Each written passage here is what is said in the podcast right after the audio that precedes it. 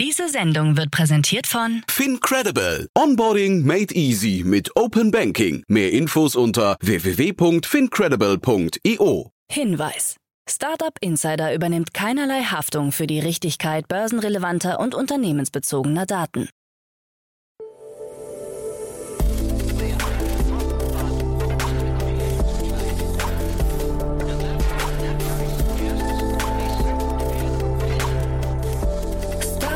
Insider Daily.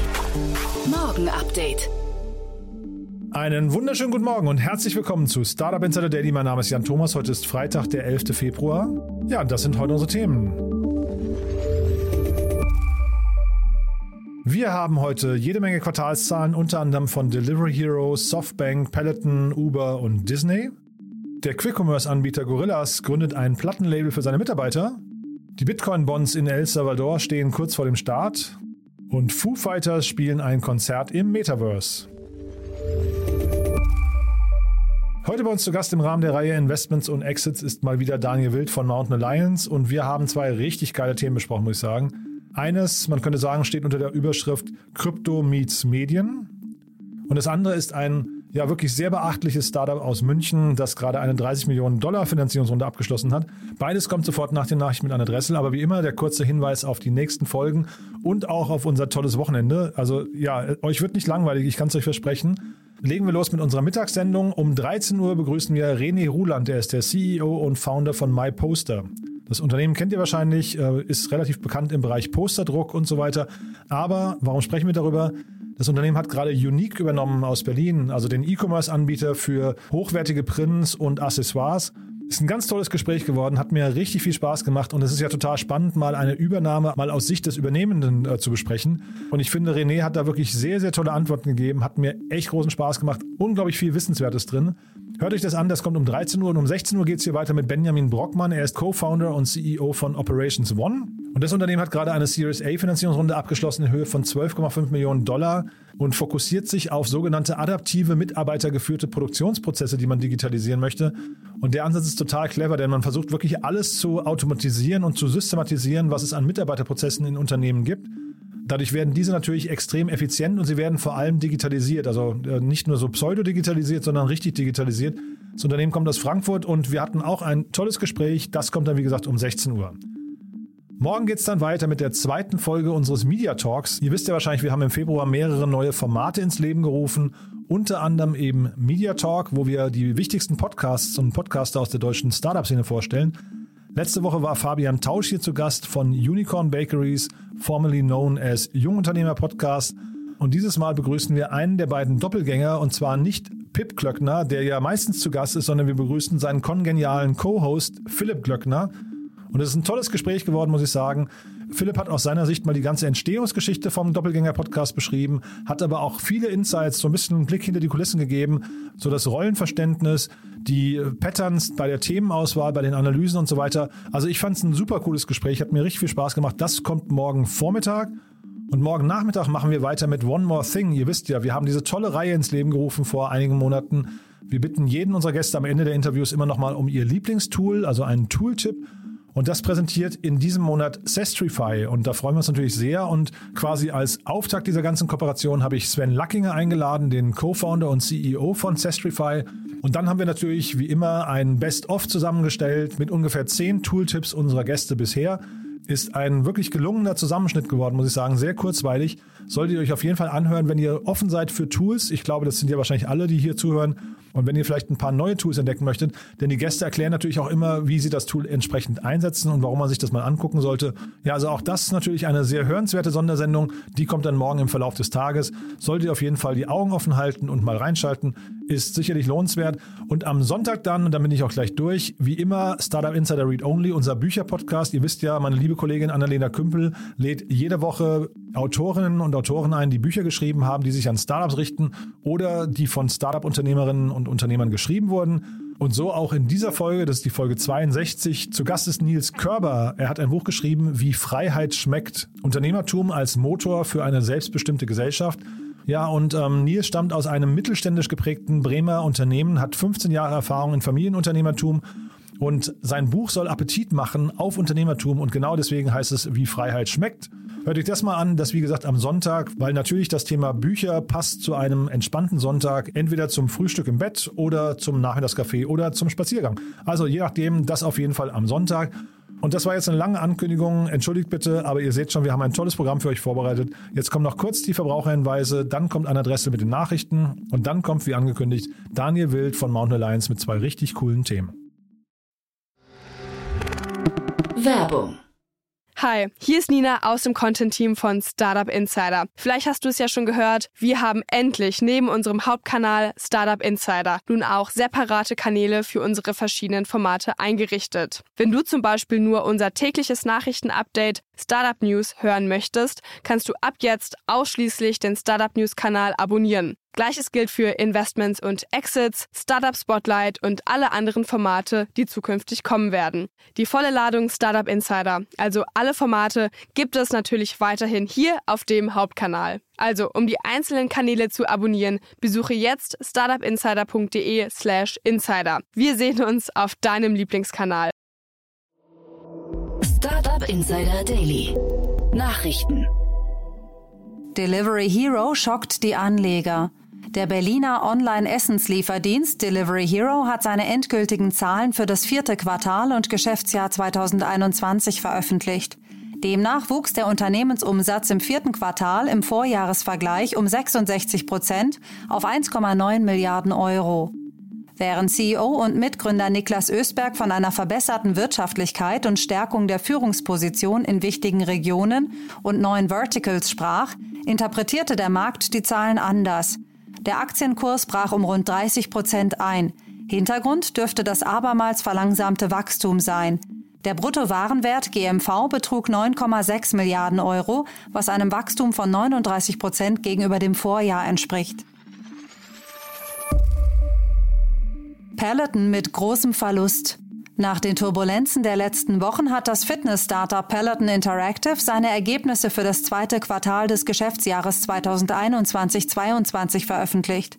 Demnach erwirtschaftete das Connected Fitness Unternehmen im zweiten Quartal einen Umsatz von gut 1,1 Milliarden US-Dollar und damit 6 Prozent mehr als im Vorjahresquartal. Dabei stiegen vor allem die Einnahmen aus dem Abonnementgeschäft mit plus 73 Prozent auf 337,5 Millionen US-Dollar stark an, während der Connected Fitness Bereich um 8 Prozent auf 796,4 Millionen US-Dollar gesunken ist. Peloton Interactive erzielte im Berichtszeitraum einen operativen Cashflow von minus 447 Millionen US-Dollar. Die Börsen nahmen die Zahl wohlwollend auf, die Aktie schloss rund 3 Prozent im Plus. Softbank Group meldet Gewinneinbruch. Die japanische Internet- und Telekommunikationsholding Softbank Group hat ihre Zahlen für das vierte Quartal und Geschäftsjahr 2021-22 bekannt gegeben. Dabei ist der Nettogewinn im vierten Quartal 2021 um 97 Prozent auf 29 Milliarden Yen, also rund 251 Millionen US-Dollar, zurückgegangen. Im Vorjahr lag dieser noch bei 1,2 Billionen Yen. Softbanks Vision Fund Unit verzeichnete einen Investitionsgewinn von 111,5 Milliarden Yen, rund 967 Millionen US-Dollar. Im Vorjahr lag dieser noch bei 1,4 Billionen Yen. Die Aktie beendete den Handelstag rund 3,5 Prozent im Minus. Kurz zuvor wurde bekannt, dass der 60 Milliarden Dollar schwere Verkauf der Softbank-Beteiligung ARM an den Halbleiterhersteller Nvidia gescheitert ist. Disney mit Umsatzsprung. Auch die Entertainment Company Walt Disney hat ihre Quartalszahlen veröffentlicht. Demnach erzielte das Unternehmen im abgelaufenen Quartal ein Nettoergebnis in Höhe von 1,15 Milliarden Dollar. Im Vorjahreszeitraum lag dieses Corona-bedingt bei nur 29 Millionen Dollar. Zum einen haben die inzwischen wieder geöffneten Freizeitparks zum Ergebnis beigetragen. Vor allem wusste jedoch der Streamingdienst Disney Plus zu überzeugen, der nur zwei Jahre nach seinem Start 129,8 Millionen Abonnenten weltweit verzeichnet. 35 Millionen mehr als vor einem Jahr. Uber übertrifft Erwartungen. Auch das Mobility-Unternehmen Uber hat seine Quartalszahlen veröffentlicht und profitiert davon, dass Fahrdienste wieder mehr genutzt werden. Der Umsatz aus der Fahrdienstvermittlung stieg im Jahresvergleich um 55 Prozent auf 2,28 Milliarden Dollar. Auch das Segment der Essenslieferungen überzeugt. Hier wuchs der Umsatz im Jahresvergleich um 83 Prozent auf 5,8 Milliarden Dollar. Uber-Aktien stiegen im nachbörslichen Handel 6,1 Prozent. Lyft mit deutlichem Wachstum. Und auch der Uber-Konkurrent Lyft hat seine Ergebnisse für das vierte Quartal und Geschäftsjahr 2021 veröffentlicht. Im Vergleich zum Vorjahr konnte der Umsatz im vierten Quartal des Geschäftsjahres um 70 Prozent auf 969,9 Millionen US-Dollar gesteigert werden. Der Nettoverlust konnte auf 258,6 Millionen US-Dollar reduziert werden.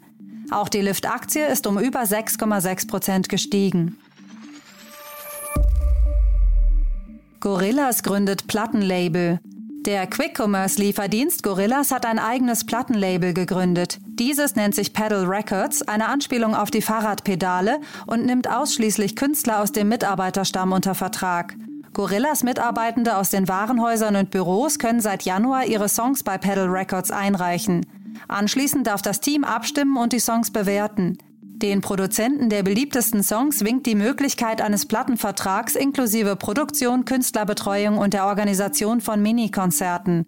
Derzeit beschäftigt Gorillas 14.000 Mitarbeiter, von denen bislang vier einen Plattenvertrag erhalten haben.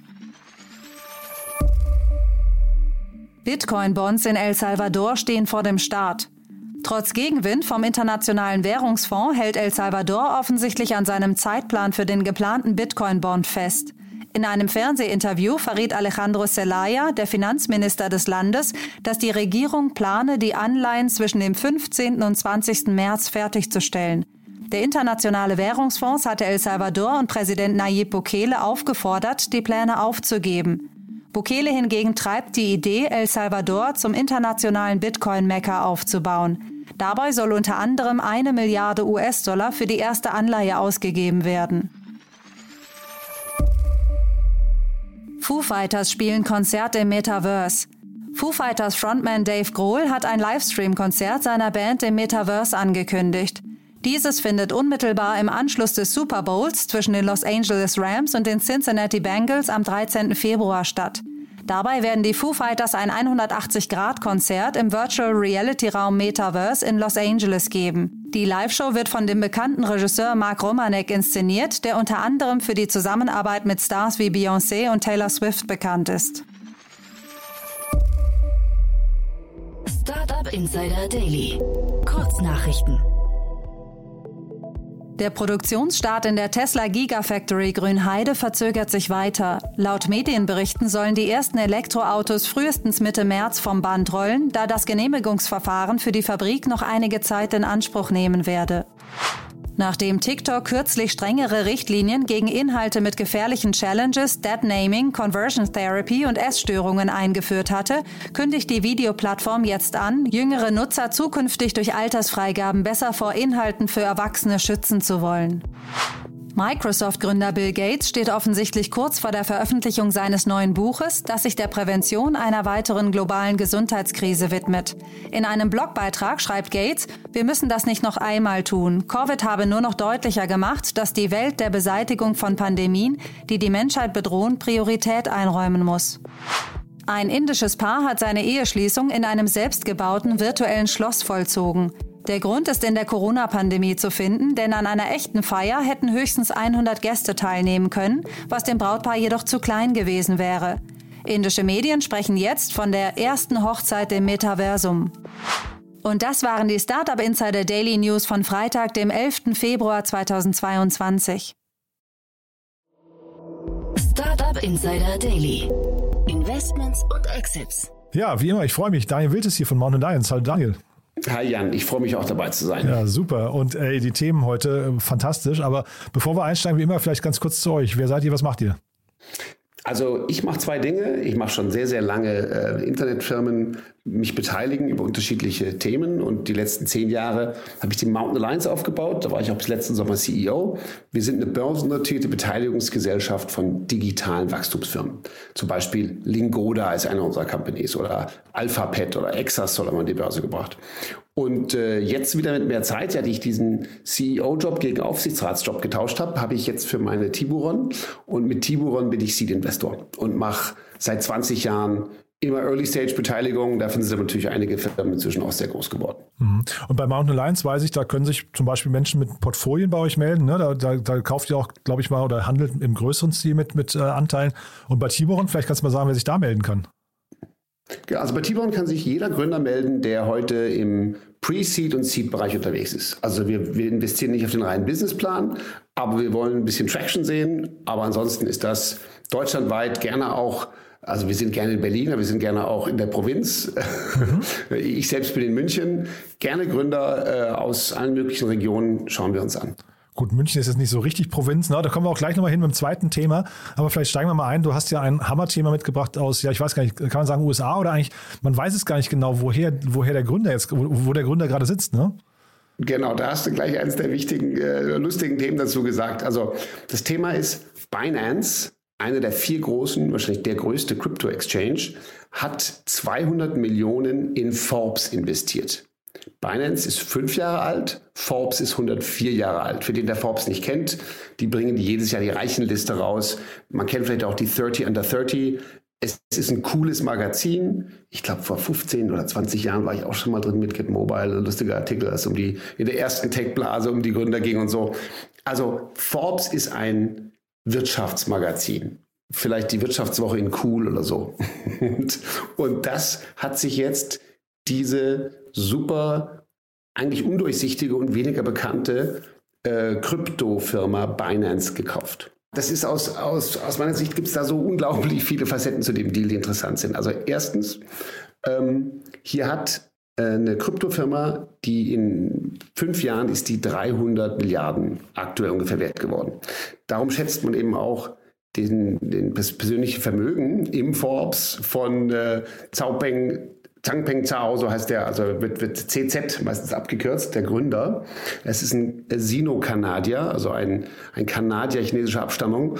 Man weiß nie genau, wo der gerade ist, weil diese Crypto-Exchanges, weil es ja auch immer regularische Schwierigkeiten gibt, ziehen meistens von einem in die andere. Also vielleicht nochmal kurz zur Einordnung für alle. Ne? Es gibt vier große Crypto-Exchanges. FTC, Binance, BitMEX und Coinbase. Coinbase kennt man, was börsennotiert ist. Das ist das am weitesten regulierte.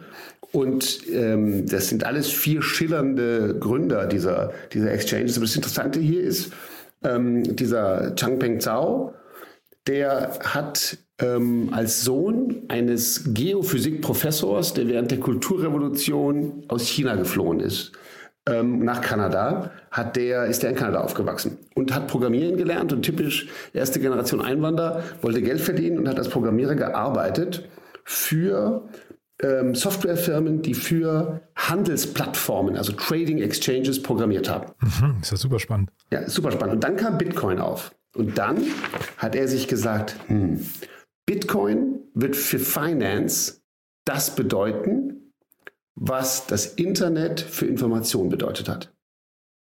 Und darum, wenn man das weiß, weiß man auch, warum die Firma Binance heißt. super, super. Ich, wusste ich alles gar nicht. Ja, spannend. Ja, super spannend. Und was, was meinte er damit?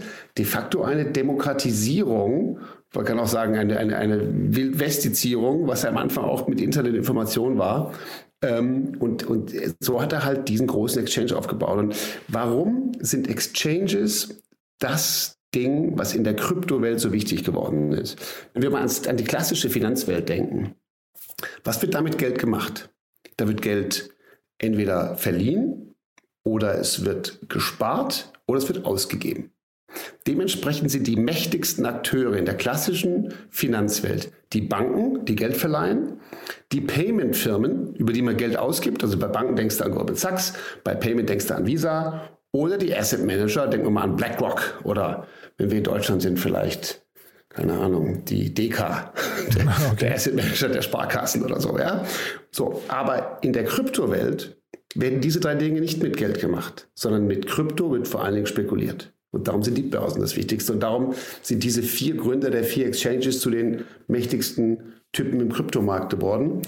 Und dieser Chinese Changpeng Zhao ist halt wirklich mit Abstand der, der offensichtlich, man, also man vermutet, am reichsten ist und der sich jetzt die altehrwürdige Forbes gekauft hat. Hm, irre.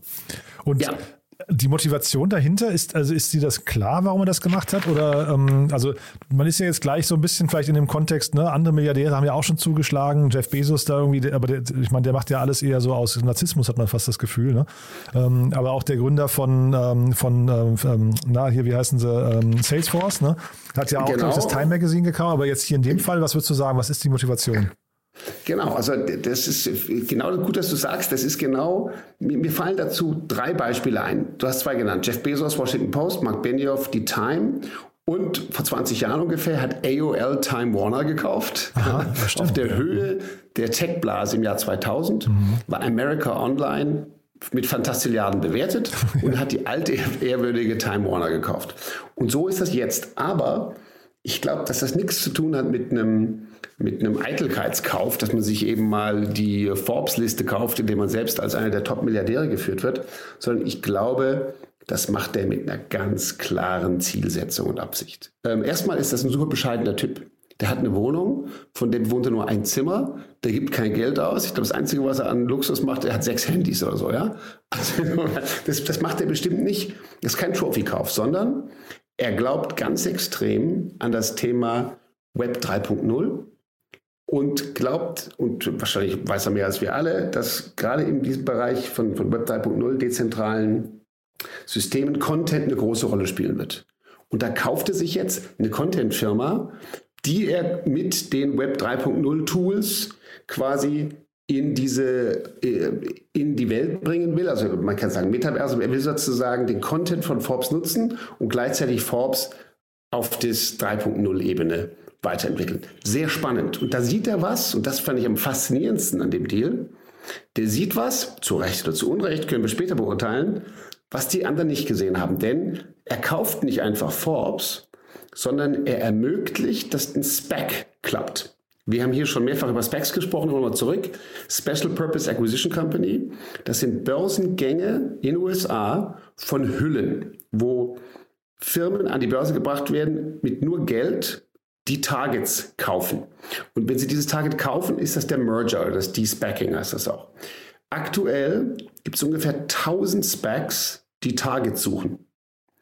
Das Problem ist, dass die Investoren zustimmen müssen, zur Hälfte oder zum großen Teil, wenn so ein Target gekauft wird. Und darum gibt es auch viele Specs, die zwar Geld eingesammelt haben, aber nie irgendwo hinkommen. Jetzt soll im Q1 noch, das wird dieses Quartal passieren, sollte Forbes durch ein Spec an die Börse. 400 Millionen an institutionellen Investoren hatten ursprünglich mal diesen Spec gezeichnet. 200 Millionen haben offensichtlich nicht zugestimmt. Und den Stake hat sich jetzt Zhao, Chang Peng Zhao, irgendwann kann ich den Namen auswendig, hat sie sich gekauft, also Binance. Und ähm, das ist faszinierend. Der, der hat sozusagen A, den Spec-Deal ermöglicht, B, sich durch diesen Stake ist er jetzt einer der zwei größten Shareholder von Forbes und sieht das Ganze als strategisches Investment. Ja, hochspannend. Vielleicht bleiben wir mal kurz bei dem Thema Specs und, und auch Medienfirmen, ne? weil das ist ja, man fragt sich schon, warum macht eine Forbes überhaupt einen Spec, oder? Ähm, also ich meine, das, ich, also ich kenne natürlich das Geschäftsmodell der Medien ganz gut. Es war auch neulich ein sehr spannender, ähm, ähm, hier dieser, dieser ähm, Pivot-Podcast von Scott Galloway und Karen Swisher. Das ist wirklich immer ganz spannend. Die haben neulich die New York Times ein bisschen analysiert und haben halt gesagt, mhm. naja, eigentlich sind das, äh, die machen, die haben ein bisschen die Akquise-Strategie von der New York Times äh, zerrissen, aber haben zeitgleich auch gesagt, dass Medienunternehmen natürlich eigentlich einen sehr schweren Stand haben, obwohl es eigentlich total wichtige Unterne äh, Unternehmen sind. Ne? Also äh, man kann sich eine Welt ohne gesunde Medien, äh, äh ohne gesundes Medienlayer gar nicht vorstellen. Ganz, absolut, genau meine, genau meine Haltung. Also erstmal sind Medien natürlich viel, viel wichtiger als die reinen Dollar- oder Euro-Umsatzzahlen, die, die sie repräsentieren. Denn natürlich A, spielen sie eine wichtige gesellschaftliche Rolle im Sinne von einer der Pfeiler von Demokratien. Aber ganz abgesehen davon sind es natürlich Reichweiten, Einfluss und auch Aufklärungsmöglichkeiten. Und all, wenn man sich diese Themen anschaut, dann glaube ich, hat Binance und ähm, deren Chef klar verstanden, warum er das will. Weil er, er, schätzt das eben viel wertvoller ein als nur vielleicht die Zahlen. Und ich glaube, die Instis, die es abgelehnt haben, die haben sich gedacht, ach ja, Medien ist langweilig. Weil natürlich manche denken, okay, das typische Medienunternehmen hat Werbeeinnahmen Ja, die sind halt auch dann äh, mal höher und mal weniger hoch. Viele, auch, auch Forbes hat dann versucht, über Transaktionen und zusätzliche Themen Geld zu verdienen. Aber das, was es wirklich an Bedeutung hat und auch an, an, an Informationswert und an Aufklärungspotenzial, das hat der halt ganz anders eingeschätzt. Und ich glaube, das Spannende ist hier auch, viele Leute, die Diskussion kannst du an jedem, an jedem äh, Tisch beim Bier führen oder beim Schluck Wein. Was ist Krypto? Wie stark wird es bleiben? Viele sagen, es wird verschwinden, es wird dereguliert werden. Ich persönlich glaube, das ist jetzt here to stay. Aber das Interessante ist, der Einfluss auf die echte Welt wird hier komplett deutlich. Also ein Kryptomilliardär hat jetzt mal aus der Portokasse dafür gesorgt, dass der Forbes-Börsengang erfolgreich ist. Ja, Wahnsinn. Und trotzdem würdest du sagen, Forbes-Börsengang, ist das eine Sache, die für dich Sinn macht? Also gehören Medienunternehmen dieser Größenordnung oder vor allem mit, mit einem relativ tradierten Geschäftsmodell, ne, 100 Jahre alt, gehören die an die Börse? Nee, ich glaube, eine Forbes mit einem tradierten Geschäftsmodell muss gar nicht an der Börse ja, sein. Ne, hätte ich auch gedacht. Überhaupt nicht. Aber eine Forbes mit einem in der Fantasie weit ausbaubaren Geschäftsmodell mhm. Im Metaversum, im Web 3.0. Ja, stimmt. Ich glaube, da kann man sich doch vorstellen, warum da ein ganz anderer Wert entsteht. Ich weiß offen, also ich warte immer so drauf, dass man mal bei der, bei der Washington Post sieht, welchen Einfluss tatsächlich oder welche Veränderungen passiert werden, äh, äh, passieren werden dadurch durch Jeff Bezos. Ich habe das jetzt noch nicht, mir ist noch nichts untergekommen, wo ich sage, aha, jetzt haben sie quasi ihr Modell komplett verändert oder sie haben sich selbst nochmal komplett neu erfunden. Das ist für mich immer von außen betrachtet, war jetzt so eine Trump-kritische ähm, äh, äh, Zeitung halt die ganze Zeit, hat dadurch ihre Berechtigung gehabt, aber man sieht jetzt nicht, dass es irgendwie ein neues Medium geworden ist. Und vielleicht ist das ja jetzt hier, vielleicht kommt da jetzt ein ganz anderer Ansatz bei, bei Forbes, ne? Ganz genau. Also ich glaube, Jeff Bezos hat die Washington Post gekauft, weil die in Schwierigkeiten war und er der Ansicht war, die muss gerettet werden. Das war seine Motivation. Finde ich auch super. Legitim, also, ja, ja, total. Ganz legitim mhm. und einfach toll. Und als Amerikaner, das ist ja quasi, das wäre wie wenn hier die Frankfurter Allgemeine irgendwann äh, in, in finanzielle Schieflage geräte und dann halt irgendein Private Equity König sagen würde, okay, das muss ich jetzt hier retten. Das war, glaube ich, Jeff Bezos damals. Aber das hier ist ein ganz anderer Deal. Ja, also bin ich sehr gespannt. Ich kann mir so ein, ich kann mir so einen Binance Layer noch nicht vorstellen im Medienbereich. Ja, bin mal gespannt, was das werden könnte. Ja, ähm, kann, also ich, mir fehlt auch noch ein bisschen die, die, die, äh, Fantasie fürs Web 3, wo dann die Rolle einer Forbes hinterher landet. Aber ich finde das natürlich total spannend, wenn jemand quasi als, als Insider, ne, der, also wir sehen ja hier, der CZ ist ja scheinbar wirklich ein Visionär bei der ganzen Sache. Wenn der da drauf guckt und sagt, das Ding passt für mich in meine Strategie, das finde ich hochgradig spannend. Ganz genau. Und ich würde sagen, die kurzfristige Rendite, die er bekommt, ist für sich hohe Sichtbarkeit und eine positivere Einschätzung von Binance. Ja? Einfach weil über ihn wird geschrieben und so weiter. Und ich glaube, sein langfristiges Ziel ist spannend und das werden wir verfolgen, was er da sich vorstellt mit dem, mit dem Forbes-Content im Web 3.0. Total. Aber es, man hört auch ein bisschen raus, dass quasi die Brücke zu China eigentlich schon mehr oder weniger abgerissen ist. Ne? Weil also man hat das bei Jack Ma ja gesehen, der war dann irgendwann zu populär und zu sehr in den Medien und plötzlich äh, hat, er dann, hat er dann einen Maulkorb verpasst bekommen. Das geht ja bei jemandem, der jetzt im Medienbereich selbst unterwegs ist, fast nicht mehr. Ne? Ja, das stimmt. Und vor allem muss man ja sagen, der ist Kanadier. Ne? Also ja, genau, ne? Kulturrevolution, frühe 70er, da ist der, da ist der äh, intellektuelle Wissenschaftlervater geflohen, weil wir wissen ja in der Kulturrevolution, da, da war Wissenschaft und Weisheit nicht angesagt und äh, ja, alle sollten Arbeiter und Bauern werden in China. Und darum, der ist heute, mit China hat er nichts zu tun. In China, weiß nicht, ob sein, ob sein Ding dort betreibt, aber er ist chinesischer Abstammung, ist aber de facto äh, Kanadier. Super spannend. Also da bleiben wir mal dran, würde ich sagen, Daniel. Das nehmen wir uns mal auf Wiedervorlage, das Thema. Absolut. Aber, aber, du hast noch ein anderes Thema mitgebracht, das ist auch noch sehr spannend, ne? Ja, ich finde, das ist aus vielen Gründen auch spannend, ist deutlich kleiner. Und also nochmal zur Klarstellung von vorhin, wenn ich sage, ich suche dieses in der Provinz, dann meine ich alles außer Berlin und München. Okay.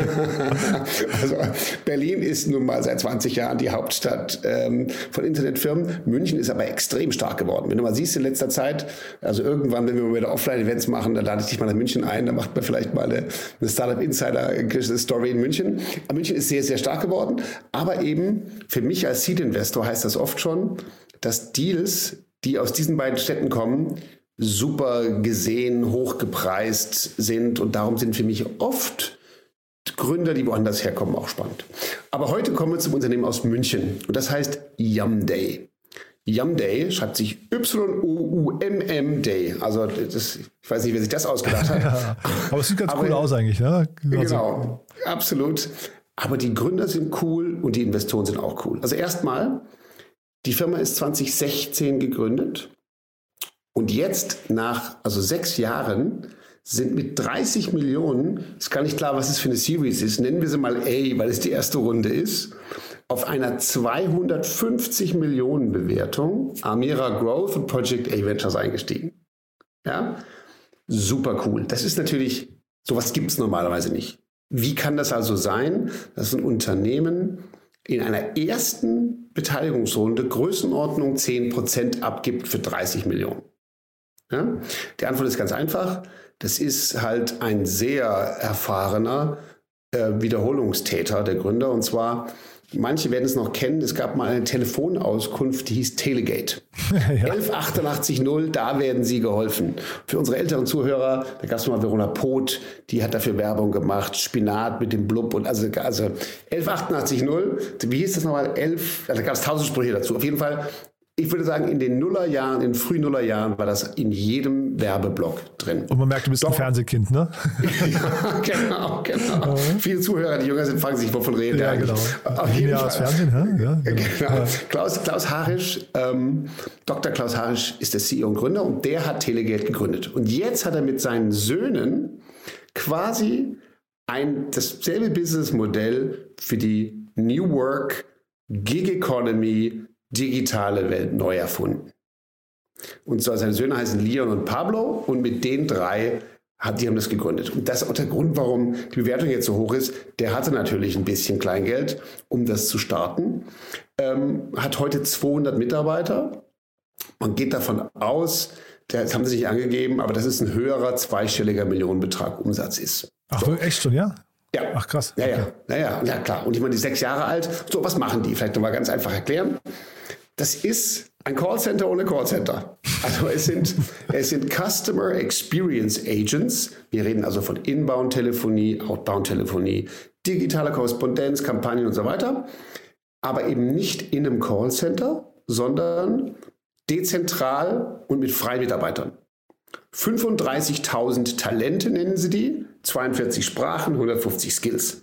Es ist, es ist ein Asset-Light Gig Economy Modell nicht angestellte Mitarbeiter. Das heißt also, stell dir vor, es, gab, es gibt ja in Deutschland große Callcenter-Player schon. Ich war übrigens mit Tiburon auch mal sehr erfolgreich an einem Callcenter beteiligt. Sie ist in Voco. Das äh, hat ein cooler Gründer, Rainer Diekmann, aufgebaut über einige Jahre hinweg. das haben wir wunderbar verkauft, war ein schöner Exit für uns, aber es war ein klassisches Callcenter, was halt ein bisschen digitaler wurde. Und die machen jetzt sozusagen ein komplett dezentrales, die Menschen telefonieren von zu Hause. Und was bedeutet das? Ähm, man braucht keine Miete mehr von irgendwelchen Standorten. Man braucht auch nicht äh, einzelne Standorte, wo man dann immer so und so viele Mitarbeiter bekommt, weil Callcenter haben klassischerweise hohen Churn, muss man wissen. Ja? Und man hat also, man hat nicht die Mietverträge und man hat auch nicht die ganzen Fixed Investments von, die haben normalerweise auch gute Schreibtische und gute Bildschirme und so in diesen Callcenters. Entfällt alles oder muss man den nach Hause stellen, weil quasi durch Software dezentral das gemanagt wird. Das Revenue-Modell ist einfach 19% Provision für die Vermittlung der Agenten und die Durchführung von Abrechnungen in Kasso und Qualitätssicherung. Kunden, große DAX-Konzerne etablierte E-Commerce-Unternehmen und junge Startups. Aha, hochinteressant. Ja. Also klingt nach einem, finde ich, sehr plausiblen Case. Ne? Das ist auch sehr zeitgemäß eigentlich, oder? Ja, ich finde es ein super smarter Case. Ich, also mir fallen dazu ein paar Sachen ein. Also erstmal das Thema, dass wir äh, trotz all unserer Digitalität immer doch Callcenter brauchen, um Kunden zu helfen, alle möglichen Themen zu machen, ist, glaube ich, ziemlich klar. Zum Beispiel der Trend auch, dass das woanders sitzt. Die, diese zum Beispiel haben ihre Standorte München, Halle an der Saale, äh, Berlin und Sofia. So. Deren Mitarbeiter können natürlich noch weiter entfernt sitzen. Aber typischerweise sitzen Callcenter, äh, sitzen in Deutschland viel in Ostdeutschland, das erklärt Halle an der Saale, da kommen sie wahrscheinlich her. Auch viel in Rumänien, da gibt es dann auch deutschsprachige Bereiche. Wir zum Beispiel, meine Beteiligung heißt Agrando, deren Callcenter sitzt im Kosovo. Super viel Deutschsprechende machen das super gut. Aber was ich spannend finde daran ist, hier kauft jetzt, die Frage ist ja, warum holt der sich 30 Millionen? Der wirtschaftet erfolgreich. Was macht er damit? Der will im europäischen Ausland expandieren und will traditionelle Callcenters kaufen, um das Geschäft international zu erweitern. Super smart. Was, was heißt das? da verlieren jetzt jede Menge Vermieter. Wir können mal irgendwann eine Diskussion haben über Digitalisierung Commercial Real Estate. Da gibt es echt Probleme. Aber sozusagen jetzt verlieren also Vermieter mal ihr Geschäft ähm, und die Anbieter von Call-Center-Infrastruktur. Die Mitarbeiter, die Festangestellten, wechseln die Selbstständigkeit. Da kann man jetzt gut und schlecht finden, aber sie verdienen deutlich mehr. Im Schnitt 20 Euro pro Stunde. Das ist ungefähr doppelt so viel, wie klassischerweise gezahlt wurde. Für mich ist das, ist das einfach, es ist ein smarter Move. Ich finde es ein super Invest von Amira Growth und von Project A. Ich habe ein vergleichbares ähm, Business im Portfolio, was ähnlich funktioniert, nämlich Testbirds. Ich weiß nicht, ob du Testbirds kennst, ja, aber ja, ja, zehn Jahre mhm. alt, mhm. 600.000 Nutzer, immer die haben 35, Testbird hat 600.000, mindestens einer aus jedem Land der Welt und auf, 100, auf eine Million Devices testen die. Wollte ich sagen, das ist äh, Smartphone-Testen und so weiter, ne? Genau, also von, von, von Apps und so weiter. Mhm, genau. Exakt, also die testen Client-Facing digitale Produkte, äh, User Interface und Quality Assurance. Ja, und also das ist, da gibt es schon einiges und interessant ist auch, dass das eben deutsche Firmen sind, die sich dann aufmachen, da wenigstens in Europa eine größere Rolle zu spielen. Ja, mich erinnert es auch ein bisschen an, es gibt diesen ganzen äh, KYC-Prozess, ne, dieses Know Your Customer, wenn du dich identifizieren musst, Web-ID und sowas oder ne, bei einer, du schließt ein Bankkonto ab oder sowas äh, digital, dann hast du ja immer diesen, einmal diesen Web, äh, diesen, diesen, ähm, du sitzt vor der Kamera und musst dann, dann musst dich identifizieren mit deinem Passport oder wie auch immer. Ne? Ähm, Ganz genau. Das ist ein bisschen ähnlich, weil da hast du es auch dauernd mit irgendwelchen äh, Agenten, nenne ich sie mal, zu tun, die irgendwo zu Hause sitzen, das siehst du, ne? Du guckst irgendwelche, in irgendwelche fremden äh, Wohnzimmer rein oder sowas. Äh, also Dinge, die man wirklich früher im Callcenter gemacht hätte, jetzt macht man sie halt zu Hause. Ne? Das ist eine ganz neue Struktur von Unternehmen, die da entsteht. Genau, und natürlich, wie, wie schon bei einigen Sachen, die wir besprochen haben, haben die natürlich alle Rückenwind bekommen mit der mhm, Pandemie. Genau, genau. Ist auch völlig akzeptiert mittlerweile. Ne? Also man, das hinterfragt man gar nicht mehr. Hätte wäre vielleicht früher ein Unding gewesen, dass da nicht das Firmenlogo im Hintergrund ist oder sowas. Ja, heutzutage stört es halt keinen mehr. Ist normal. Richtig, oder aber das Firmenlogo ist auf dem virtuellen Hintergrund eingeblendet und alle sind zufrieden. Ja? Aber stell dir einfach mal in der Pandemie vor, diese typischen früher eng gesetzten Cubicle Call Center, so ist das ja. Ne? Und das ist ja ein, Albtraum, wenn du dir vorgestellt hast während Lockdown. Da war dann einfach nichts mehr zu tun und plötzlich verteilst du das dezentral. Also das ist für mich schon super spannend zu sehen, wie sich die Arbeitswelt da verändert und wie die sich nachhaltig verändert bleiben wird. Total. Und vielleicht nochmal kurz zu der Runde. Ich habe mal geschaut im Handelsregister, also es gab einen Investor vorher, ja, das heißt, es ist, es ist nicht, also zumindest, also vielleicht ist es die Series A, aber es gab einen vorher, das ist der Robin, äh, Robin Belau heißt der. Ich weiß nicht, ob dir der Name was sagt. Ähm, das ist der Gründer von Around Home und der hat eine ganze Reihe an Investments, hat ein großes Portfolio und der ist da seit 2017 äh, schon investiert. Und da schlägt sich die Brücke dann, äh, da schließt sich der Kreis zum, zum Anfang. Der war mal 40 under 40 bei, äh, bei Forbes. Ja. Ach, sehr schön. Sehr schön. Das ist genau. doch schön, dass die Sachen so zusammenpassen. Genau. Das, das, Thema passt perfekt. Und das andere wäre, der andere Trend wäre, die digitale Welt frisst die alte Welt. Ja, schön. Ja. ja also, super spannend. Mhm. Und mit Kindern gründen, das wollte ich dich noch fragen, das sieht man auch nicht oft, oder? Nee, finde ich toll würde ich mal super gerne wissen, wie das im täglichen, ob das funktioniert hallo, oder nicht. Ja. also, ich, ohne jetzt irgendjemand von denen zu kennen, würde ich mal vermuten, dass das der, der echte Patron ist, der Vater, und mhm. dass der schon da gesagt hat, wo es lang geht. Mhm. Aber super spannend. Und man sagt, Börsengang in drei Jahren und der Charakter eines Familienunternehmens soll beibehalten werden. Interessant. Let's ja. see. Ja. Let's see. Aber ich habe auch gesehen, habe ich irgendwo gelesen, Klaas van Delden der soll die Digitalstrategie vorantreiben als neuer Geschäftsführer. Aha. Das ist super spannend, weil den kenne ich äh, als, als Investor. Der hat bei Pro7 Sat1 das Internetportfolio mit aufgebaut. Ach komm, okay.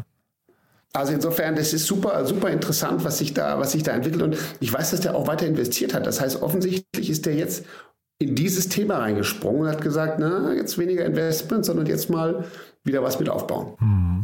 Also ich gucke hier gerade parallel noch im Handelsregister, also die, die Anteile sind nicht zu gleichen unter den äh, Harisch, äh, unter den drei Harisch sind nicht zu gleichen Teilen. Der Vater hält 60 Prozent äh, an der gemeinsamen Holding und die, äh, die Söhne jeweils 20 Prozent.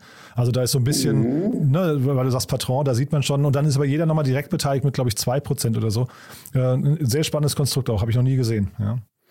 Ja, ich meine, aber da musst du ja auch sehen, ne? Okay, jetzt gibt es also eine Holding, die hält dann wahrscheinlich, die eben auf die drei verteilt ist, wo der Vater das Sagen hat. Genau. Die unten dann den Steak hält. Das heißt, genau. da hat er sich schon, ja, ja. gegen den stimmt keiner ab. Nee, ganz genau. Das ist, also damit sind die, sind die Machtverhältnisse erstmal klargerückt. Ne? Nee, war super ist spannend. Ja, auch, ja. Hm? ja, und ist ja auch toll. Und ich muss, muss sagen, sagen wir so, davon, davon brauchen wir ja in Deutschland eigentlich mehr. Mhm. Äh, es, gibt, es gibt eine Menge serielle Gründer, aber mein Telegate war groß und das wird offensichtlich jetzt auch groß. Mhm. Insofern, ich freue mich. Ich freue mich auch, dass ich mein eigenes Callcenter-Investment vor einigen Jahren verkauft habe, weil ich glaube, die, die anderen Callcenter ja. müssen sich jetzt warm anziehen bei dem Wettbewerb. Also auch da bleiben wir dran, würde ich sagen. Das ist auf jeden Fall ein super spannendes Investment und ich versuche mal einen der Gründer hier oder also Gründer oder, oder Söhne dann äh, je nachdem in den Podcast zu bekommen. Ich finde es auf jeden Fall sehr ja, spannend. Ja, finde ich super. Cool. Daniel, dann also war ein toller Ritt, zwei sehr unterschiedliche Themen, beide sehr faszinierend, finde ich. Also viel Fach, Fachwissen von dir finde ich drin. Also fantastisch und freue ich mich aufs nächste Mal, ja? Danke dir. Ich mich auch. Jan, vielen Dank und bis bald. Werbung. Hi, hier ist Paul, Product Manager bei Startup Insider. Willst du wissen, welche Startups aus Hamburg, Mannheim oder vielleicht auch Bielefeld sich mit künstlicher Intelligenz beschäftigen? Oder wie zum Beispiel das Portfolio von Earlybird oder HV Capital aussieht? Entdecke all das und noch viel mehr auf unserer Plattform. Kostenlos und ohne Begrenzungen. Unsere Datenbank umfasst über 20.000 Profile aller relevanten Startups, Investoren und Personen, die darauf warten, von dir entdeckt zu werden. Also, wenn ich dein Interesse geweckt habe, schau einfach mal auf unserer Plattform vorbei unter startupinsider.de/slash insider. Startup Insider Daily, der tägliche Nachrichtenpodcast der deutschen Startup-Szene. Ja, das war Daniel Wild von Mountain Alliance und damit sind wir durch für heute Vormittag. Aber ich habe es ja schon gesagt, ich werde jetzt nicht nochmal alles wiederholen. Merkt euch mal, um 13 Uhr geht es hier weiter mit René Ruland, dem CEO und Founder von MyPoster. Da geht es um die Übernahme von Unique. Dann um 16 Uhr Benjamin Brockmann, Co-Founder und CEO von Operations One. Da geht es um eine Finanzierungsrunde in Höhe von 12,5 Millionen Dollar. Dann morgen früh unser neues Format Media Talk, die wichtigsten Podcaster aus Deutschland im Gespräch. Zu Gast ist Philipp Glöckner, einer der beiden Co-Hosts vom Doppelgänger Tech Talk Podcast. Ist ein ganz tolles Gespräch geworden. Unbedingt reinhören, lohnt sich wirklich sehr. Am Nachmittag kommt dann die Sondersendung One More Thing mit unseren Tooltips in Kooperation mit Zestrify. Und da stellen wir wieder zehn Tooltips unserer Gäste vor. Solltet ihr euch auf jeden Fall anhören. Sehr kurzweilig und vor allem sehr informativ und inspirierend. Und am Sonntag dann Annalena Kümpel mit unserer Reihe Startup Insider Read Only und dort dann zu Gast der Unternehmer und Autor Nils Körber, der sein Buch Wie Freiheit schmeckt vorstellt. Unternehmertum als Motor für eine selbstbestimmte Gesellschaft. Bleibt mir nur, euch einen wunderschönen Tag zu wünschen. Hoffentlich bis nachher und falls nicht, euch schon mal ein wunderschönes Wochenende. Ciao, ciao. Diese Sendung wurde präsentiert von Fincredible. Onboarding made easy mit Open Banking. Mehr Infos unter www.fincredible.io.